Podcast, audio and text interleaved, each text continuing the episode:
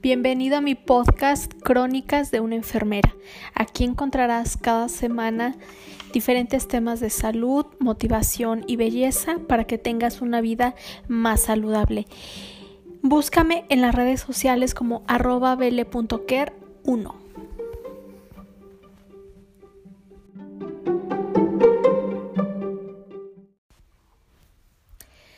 Temporada 2, episodio 3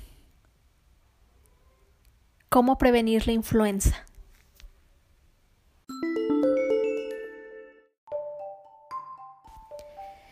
Hola, gracias por escucharme. Yo soy Bel en Crónicas de una enfermera. Hoy voy a platicar sobre cómo prevenir la influenza, pero sin antes mencionar algunos puntos importantes de la enfermedad. Empezamos.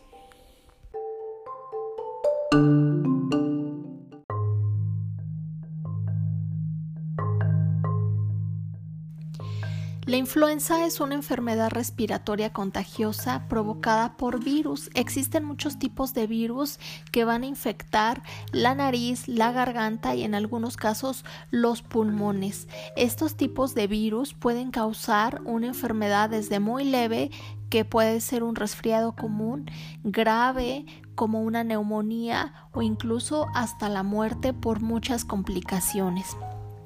La mejor manera de prevenir es vacunándonos todos los años. Los signos y síntomas de la enfermedad son muy parecidos a los del COVID-19 lo que hace difícil diferenciarlo y la única forma son a través de pruebas diagnósticas que van a determinar qué enfermedad tienes. Por eso es importante que te cuides, te protejas, porque pues ahorita ya estamos entrando a, la estación otoñal, ¿sí? En donde pues empiezan esas corrientes de aire, las bajas de temperatura y somos más susceptibles a enfermarnos de influenza. Los signos y síntomas son fiebre, escalofríos, tos, dolor de garganta, congestión nasal o escurrimiento, fatiga, dolor de cabeza o el cuerpo cortado. La transmisión es a través de pequeñas gotitas de flush, o sea, es saliva, que estas se van a producir y se van a disipar al toser, estornudar o al hablar. Estas gotitas de saliva pueden caer sobre las personas que se encuentren cerca de nosotros o bien se pueden dispersar en los objetos o superficies. Luego imagínate si te tocas la cara, la boca, los ojos, pues vamos a hacer ahí una contaminación cruzada. Los niños y las personas mayores de 65 años son más propensas, más susceptibles a contraer la enfermedad. La temporada de otoño-invierno pues es la mayor incidencia estacional con este tipo de casos de influenza. Se dice con evidencia médica que las personas con influenza son más contagiosas en los primeros 3 y 4 días después de que ya apareció la enfermedad.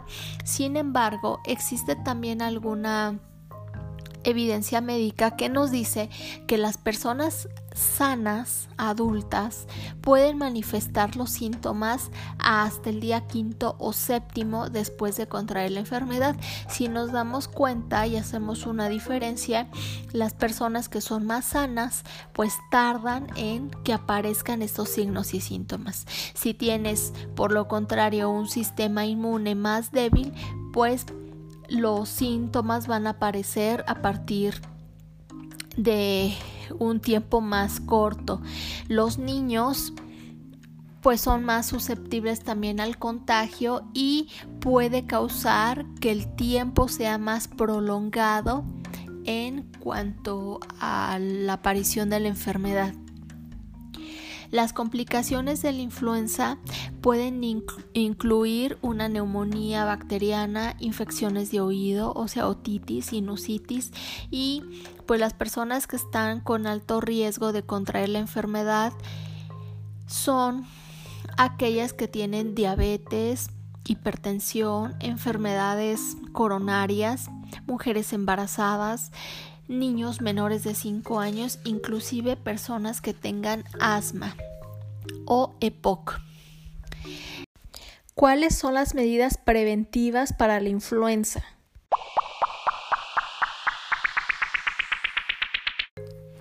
Bueno, pues todas las medidas que ya conocemos, que nos han repetido como disco rayado, es alejarse de las personas enfermas, cubrirse perfectamente boca, nariz, al toser y estornudar, usar el cubrebocas de manera correcta, lavarse las manos con frecuencia y evitar, por favor, dejar los Kleenex o pañuelos sucios en las superficies.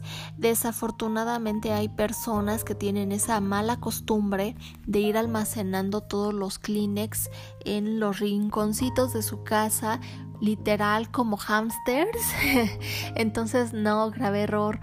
Lo ideal es me limpio la nariz, lo deposito en una bolsita, lo cierro y va directamente a la basura. Me lavo las manos, me desinfecto y puedo limpiar con aerosol o con el spray con alcohol el área en donde este pues dejé mis mis Kleenex.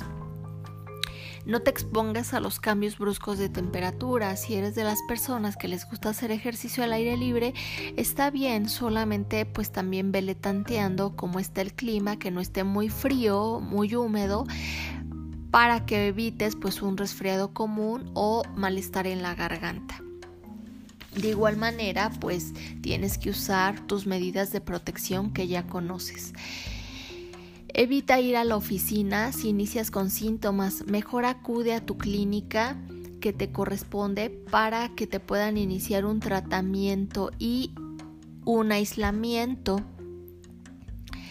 Recuerda que puedes infectar también a tus compañeros de trabajo aunque ahorita estés de manera remota. Entonces es mejor avisar a tu área y reportarte. De esa manera también el médico o la enfermera de la empresa pues te va a dar seguimiento y si es necesario pues bueno te va a dar pues determinada incapacidad hasta que termine el cuadro de la enfermedad para que te puedas presentar a tus labores. Toma abundantes líquidos ricos en vitamina C como el limón, la naranja, la guayaba. Estos pues van a fortalecer tu sistema inmune. Y ahorita es muy buena época para que empieces a reforzar tus defensas antes de que llegue el invierno. En caso de los niños recién nacidos hasta los 5 o 6 añitos, si tú los ves con escurrimiento nasal, con fiebre, en el caso de los bebés que tengan mucho llanto y que tengan dificultad respiratoria, que se marquen la respiración en sus costillitas, llévalo inmediatamente al médico. Evita darle el remedio de la abuelita que le funcionó hace 30 años. Cualquier complicación puede prevenir una neumonía. Desafortunadamente hay papis que pues son muy dejados en pleno 2020 y prefieren automedicarlos, darles el desenfriol o darles el medicamento que dejó el hermanito porque el síntoma es muy parecido. Grave error, por favor, papis, no los automediquen, llévenlos al médico se puede agravar el signo síntoma y pueden caer en una hospitalización. Con los adultos mayores, de igual manera, hay que tenerlos bajo estrecha vigilancia, es decir, vigilar que no haya presencia de tos con flemas, dificultad respiratoria, cuerpo cortado, si presenta alguno de estos síntomas, no hay que dejarlos ahí en el olvido, llevarlos al médico para que les puedan revisar los pulmones o bien tomar una placa de tórax y checar si ya hay un daño pulmonar o algún tipo de neumonía. Recuerden que también los adultos mayores pues son más susceptibles a este tipo de enfermedades y más pues ahora con las estaciones de invierno por los cambios bruscos de temperatura. Las vacunas que te recomiendo aplicar un refuerzo para los niños y adultos mayores es contra el neumococo. Esta te va a prevenir en cualquier tipo de neumonía. Para los adultos es conocida como Pulmovax, es el nombre comercial. Y ese es para los adultos mayores de 65 años. Y para los niños a partir de las 6 semanas hasta los 17 años de edad es la Prevenar. Esta también les va a proteger con enfermedades e infecciones del pulmón.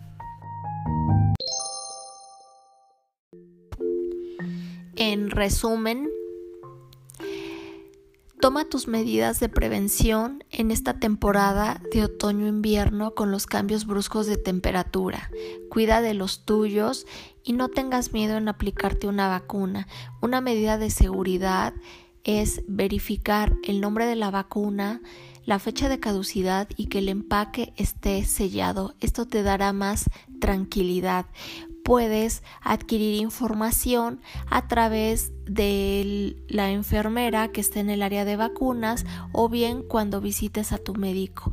Puedes también buscar en las redes sociales diferentes laboratorios farmacológicos que se encargan de elaborar las vacunas. Ellos te darán la información más precisa de los nombres de estas vacunas con los efectos adversos, las vías de administración y todos los cuidados si es que quieres ampliar la información, pero evita malinformarte con bulos de información en donde nada más van a generar pánico ante toda esta situación que estamos viviendo. Recuerda también que los medicamentos antivirales pueden utilizarse para la influenza, pero no para el COVID. No existe evidencia médica que diga lo contrario. Sale más económico invertir en cuidarte y prevenir la enfermedad respiratoria a pagar en pruebas diagnósticas para que determinen si tienes influenza o COVID.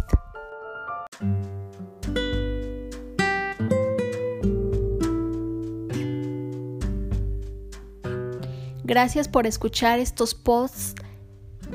Estas grabaciones las hago con mucho gusto para poderles compartir toda la información necesaria que sea de utilidad para su vida cotidiana.